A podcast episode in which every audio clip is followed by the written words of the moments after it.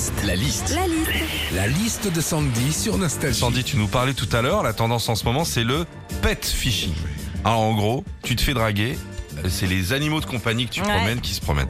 Alors qu'est-ce que tu vis quand tu te fais draguer? Raconte-nous ça. Alors déjà, moi je trouve qu'il y a deux styles de dragueurs. hein. Ceux qui savent faire et ceux qui savent pas faire. Le dragueur confirmé, tu vois, il est là, il va te faire des yeux de braise, il va se mordiller la lèvre, il va boire son verre, la tête en arrière pour bien qu'on voit sa gl- grosse glotte là, tu vois.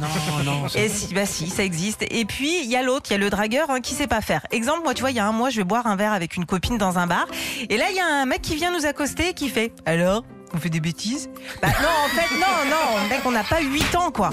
On fait des bêtises C'est quoi cette Bah voilà, c'est celui qui sait pas draguer. Alors Alors après, il y a le dragueur maladroit hein, qui va tenter sa chance avec une petite phrase bateau du style euh, Ton père doit vendre des biscottes parce que t'es vraiment craquante. Moi perso, je trouve ça un peu neuneux, mais mignon en même temps. Ton père doit travailler chez Orangina parce que j'ai vachement envie de te secouer. Bah, niveau romantisme, je préfère la cracotte. hein.